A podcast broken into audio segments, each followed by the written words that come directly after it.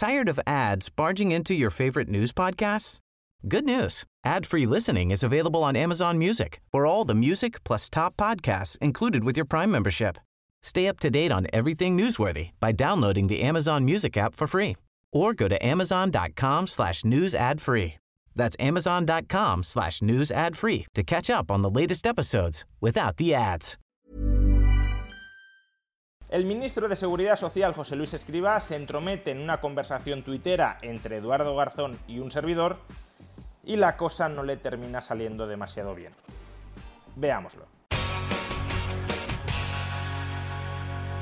Uno habría pensado que los ministros tienen cosas mejores que hacer que meterse en una discusión ajena de Twitter para debatir torpemente sobre un asunto que no les compete.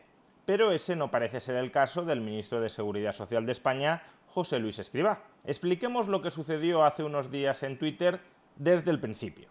Eduardo Garzón, el hermano del ministro de Consumo Alberto Garzón, escribió un hilo en Twitter explicando por qué, desde su punto de vista, una eventual presidencia de Javier Milei en Argentina sería un desastre. El rompedor argumento de Eduardo Garzón era que las políticas económicas preconizadas por Javier Milei ya se habían aplicado generalizadamente en Occidente hasta mediados del siglo XX. Fue en la segunda mitad del siglo XX cuando comenzó a desarrollarse la socialdemocracia, cuando el peso de los estados en la economía empezó a expandirse y por tanto cuando, de alguna manera, el conjunto de economías mundiales abandonaron lo que él llama las políticas de Javier Milei es decir, las políticas del liberalismo clásico, del Estado pequeño, etc. Y a juicio de Eduardo Garzón, este abandono de las políticas económicas preconizadas por Javier Milei le sentó muy bien a la economía mundial, porque, según nos dice, las economías mundiales empezaron a crecer de manera acelerada durante la segunda mitad del siglo XX. Por leer textualmente lo que escribió Eduardo Garzón, me hace mucha gracia la gente que dice que Argentina está muy mal y que por eso hay que probar cosas nuevas como las ideas de Milei.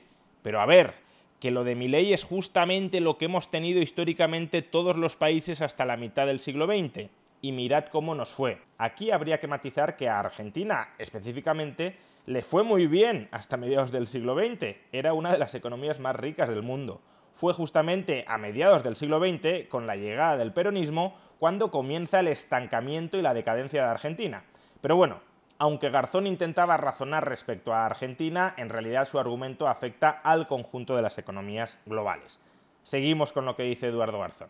El peso de los estados ha sido históricamente reducido en todo el mundo y solo comenzó a aumentar significativamente en Occidente tras la Segunda Guerra Mundial, concretamente en torno a la conformación del estado de bienestar, pensiones, educación, sanidad, prestaciones, etc. Gracias a esa mayor participación del Estado, hemos logrado récords absolutos en desarrollo social, pero también en desarrollo económico, básicamente porque cuanto mejor le va a todo el mundo, gracias a los servicios y prestaciones públicas, mejor le irá a la economía. Fijémonos en que Eduardo Garzón intenta demostrar su tesis de este tercer tuit, que gracias al aumento del estado de bienestar las economías están creciendo mucho y estamos logrando mucho desarrollo social, a través de un gráfico que utiliza una escala lineal de renta per cápita. En una escala lineal la distancia absoluta entre dos valores es siempre la misma. Gráficamente hay la misma distancia entre 1 y 2, que entre 10 y 11, que entre 1000 y 1001, que entre 1 millón y 1 millón 1. ¿Y esto porque es problemático a la hora de visualizar datos cuyo crecimiento sea acumulativo a lo largo de un periodo muy prolongado de tiempo, como puede ser la renta per cápita a lo largo de siglos, que es el gráfico que ha puesto Eduardo Garzón? Pues porque parecerá que hay más crecimiento económico cuando pasamos de 10.000 dólares de renta per cápita a 11.000 dólares de renta per cápita, en términos absolutos, la renta per cápita ha crecido en 1.000 dólares, pero en términos relativos solo ha crecido un 10%, parecerá que hay más crecimiento económico aquí que cuando la renta per cápita pasa de 100 dólares a 200 dólares. En ese caso el crecimiento absoluto solo ha sido de 100 dólares, pero en términos relativos el aumento ha sido del 100%.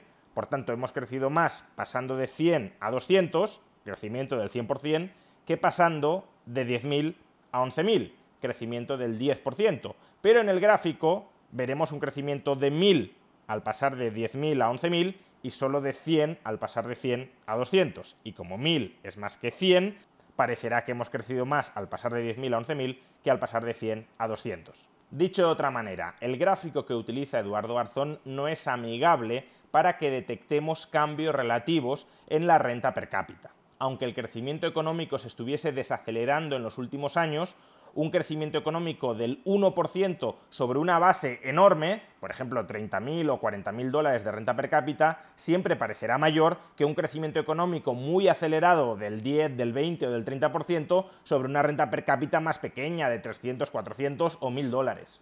¿Cómo se puede solucionar este problema visual?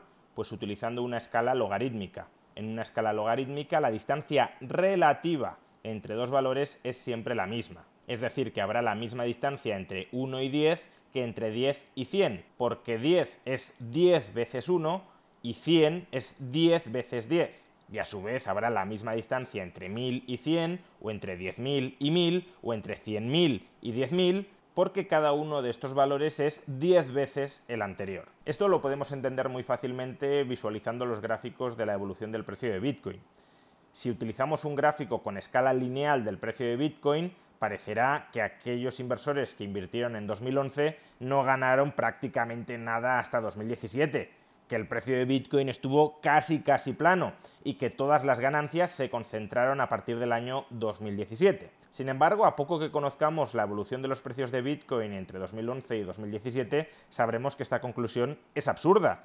En 2011 Bitcoin llegó a estar por debajo de un dólar y en 2017 superó los mil dólares. Por tanto, quien invirtiera en 2011 y vendiera en 2017 pudo multiplicar su inversión por mil y a partir de 2017 el precio máximo que alcanzó fue de 64 mil dólares. Por tanto, es al revés. Quien invirtió en 2011 y vendió en 2017 pudo multiplicar por mil y quien invirtió en 2017 y vendió en los máximos de los últimos años, como mucho multiplicó por 64. Claramente, por tanto, este gráfico del precio en escala lineal nos estaba trasladando a simple vista una conclusión totalmente errónea. Y para esto nos sirve el gráfico en escala logarítmica.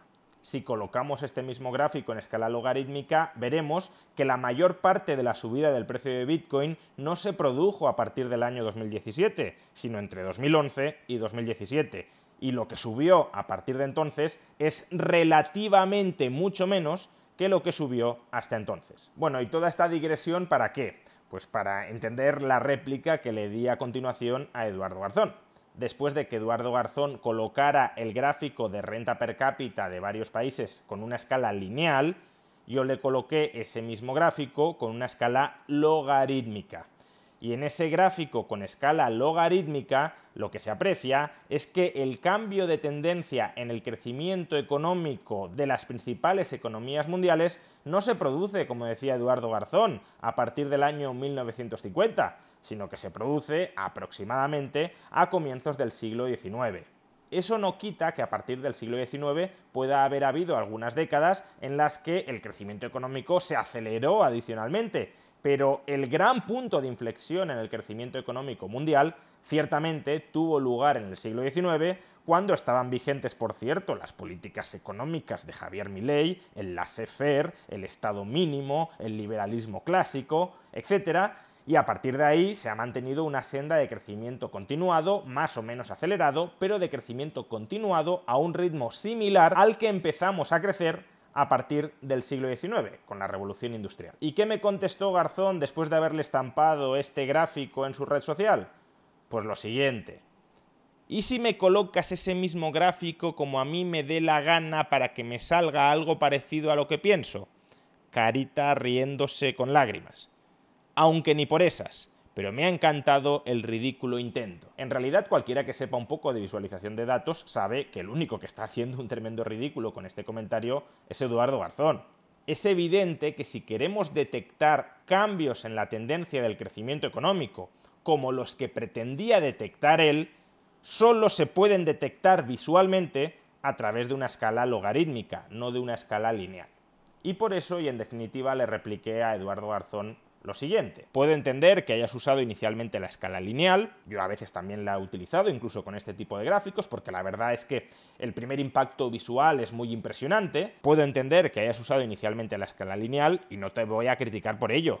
Ahora que me reproches que haya puesto el mismo gráfico en escala logarítmica y sostengas que es más adecuado usar la escala lineal, ya es para nota y no precisamente buena nota. Bueno, hasta aquí un día más en la oficina con Eduardo Garzón. La sorpresa llegó al día siguiente cuando el ministro de Seguridad Social del Reino de España se entromete en esta discusión como un elefante en una cacharrería. Pues no aparece José Luis Escribá y da réplica a mi último tuit de respuesta a Eduardo Garzón, a su colega Eduardo Garzón, diciendo lo siguiente. No recuerdo ningún análisis prestigioso con gráfico de la evolución de la renta per cápita de un país en escala semilogarítmica. Aunque yo estaba hablando de escala logarítmica, técnicamente es escala semilogarítmica porque el eje de ordenadas aparece en escala logarítmica y el de abscisas en escala lineal. Pero bueno, normalmente se simplifica hablando de escala logarítmica. No recuerdo ningún análisis prestigioso con gráfico de la evolución de la renta per cápita de un país en escala semilogarítmica, al tratarse ya de una variable transformada en forma de ratio. Esto es irrelevante, pero bien. Pero igual Juan Rayo nos proporciona referencias, dada la contundencia de su opinión. Es verdad que la renta per cápita es una ratio, PIB dividido entre población, pero eso no te impide representarlo con escala logarítmica. No sé a dónde quería llegar el ministro con este comentario tan simplón y tan superficial. Pero bueno, en cualquier caso, el ministro me retó a que aportara referencias. Say hello to a new era of mental health care. Cerebral is here to help you achieve your mental wellness goals with professional therapy and medication management support. 100% online. You'll experience the all new Cerebral Way, an innovative approach to mental wellness designed around you. You'll get a personalized treatment plan from a therapist, prescriber, or both in a safe and judgment free space. Your cerebral therapist or prescriber will outline a customized plan with clear milestones along the way so you can get to feeling your best. With Cerebral, you're not alone in your mental health journey. We're here to empower you to live a fulfilling life. So take that first step towards a brighter future and sign up today at cerebral.com slash podcast and use code ACasts to get 15% off your first month. Offer only valid on monthly plans. Other exclusions may apply. Offer ends July 31st, 2024. See site for details. Introducing Wondersuite from Bluehost.com. Website creation is hard, but now with Bluehost, you can answer a few simple questions about your business and get a unique WordPress website or store right away. From there, you can customize your design, colors, and content. And Bluehost automatically helps you get found in search engines like Google and Bing. From step-by-step guidance to suggested plugins, Bluehost makes WordPress wonderful for everyone. Go to bluehost.com/wondersuite.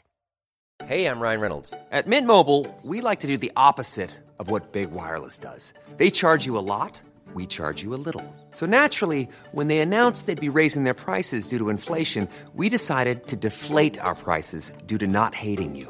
That's right. We're cutting the price of Mint Unlimited from $30 a month to just $15 a month. Give it a try at mintmobile.com slash switch. $45 upfront for three months plus taxes and fees. Promo rate for new customers for limited time. Unlimited more than 40 gigabytes per month. Slows. Full terms at mintmobile.com.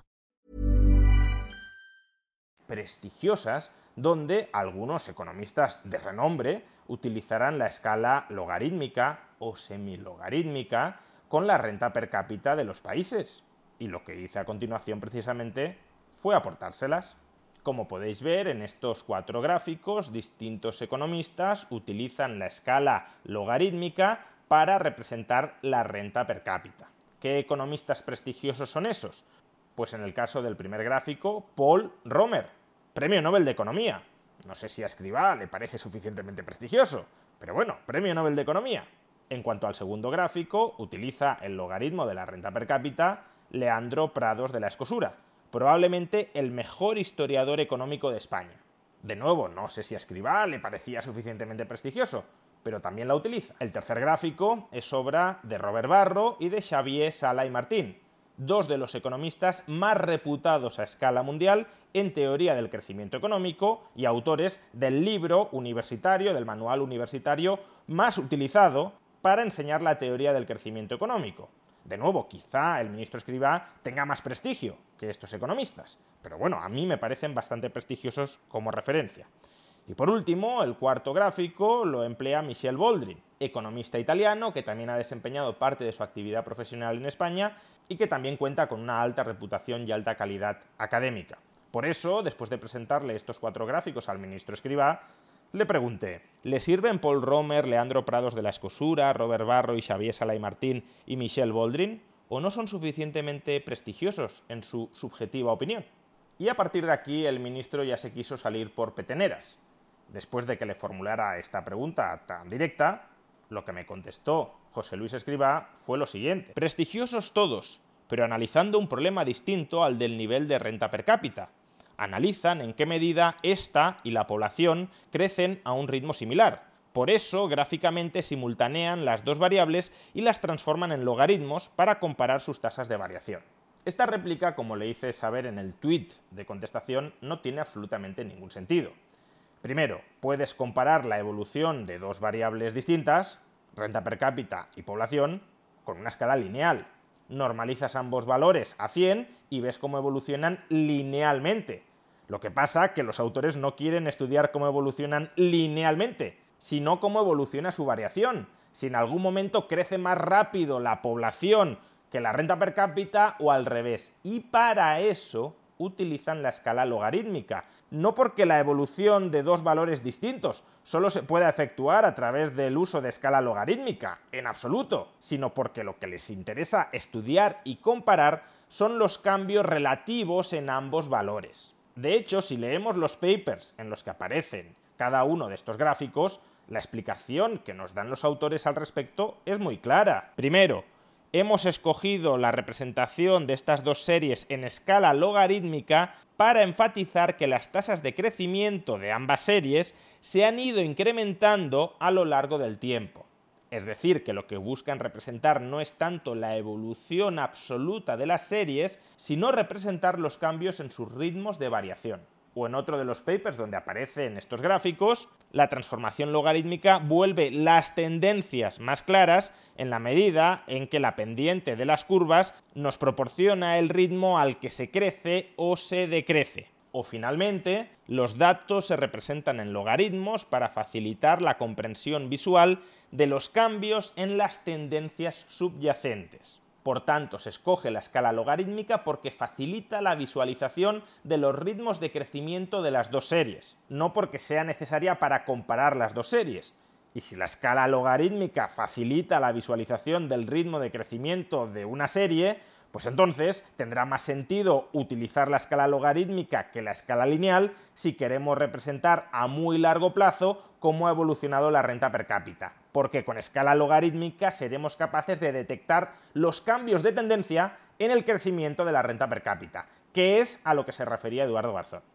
Pero es que a su vez el ministro Escriba mete la pata porque solo en tres de los cuatro gráficos se compara la evolución de la renta per cápita con la población. Hay un gráfico, el de Xavier Salay Martín y el de Robert Barro, donde solo se representa la evolución de la renta per cápita, no la de ambas variables. Pues bien, después de explicarle todo esto al ministro Escriba, el ministro más serio, más riguroso, más técnico de este gobierno, esperaba que ya recapacitara, diera marcha atrás, recogiera cable en la terminología tuitera y no se empeñara por huir hacia adelante.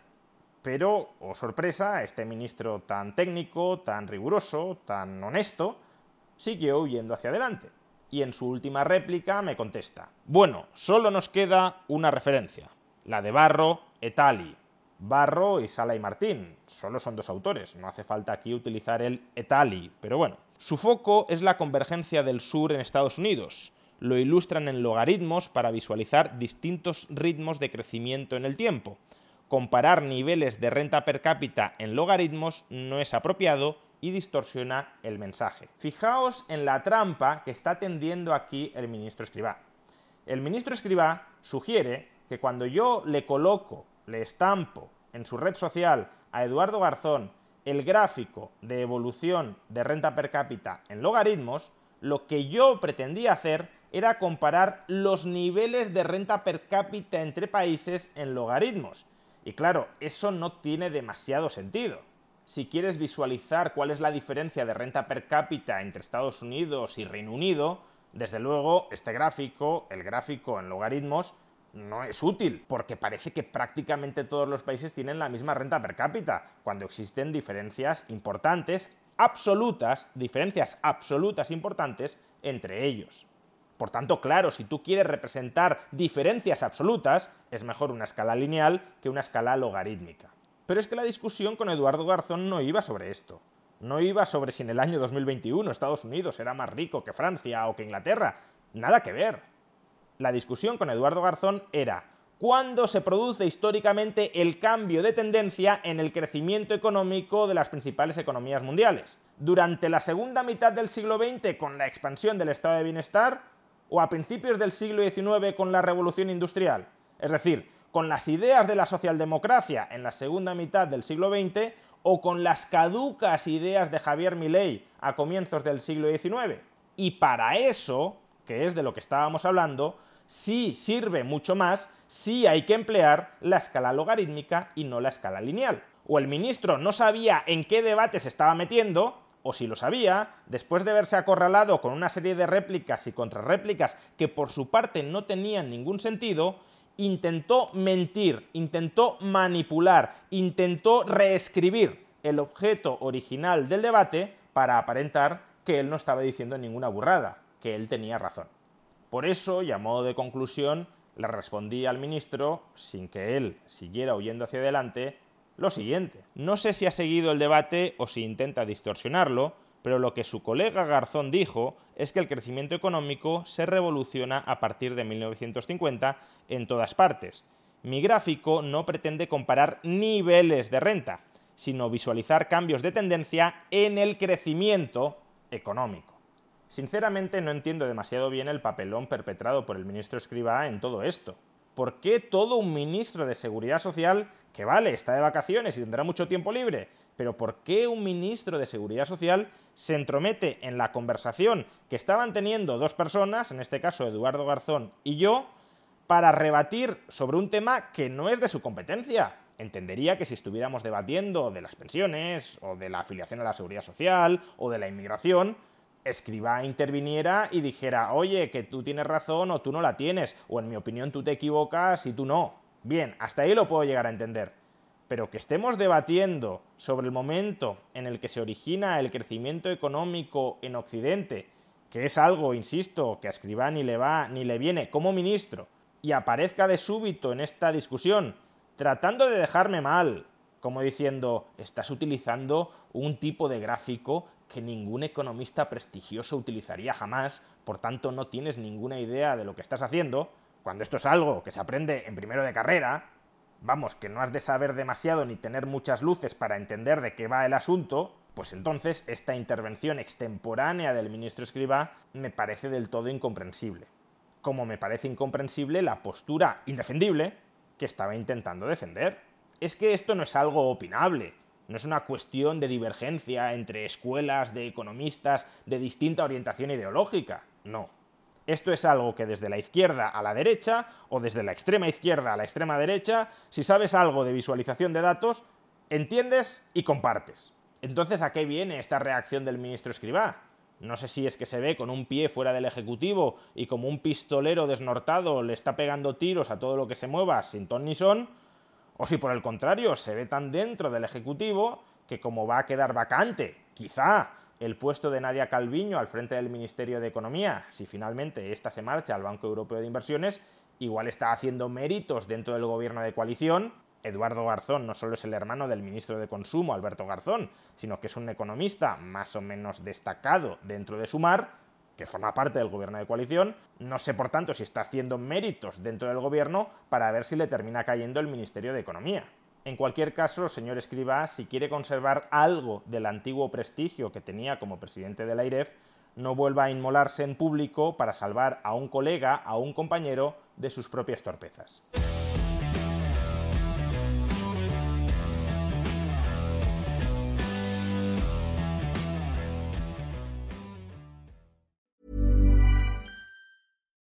Ads barging into your favorite news? Good news. Ad-free listening is available on Amazon Music for all the music plus top podcasts included with your Prime membership. Stay up to date on everything newsworthy by downloading the Amazon Music app for free or go to amazon.com slash news ad free. That's amazon.com slash news ad free to catch up on the latest episodes without the ads.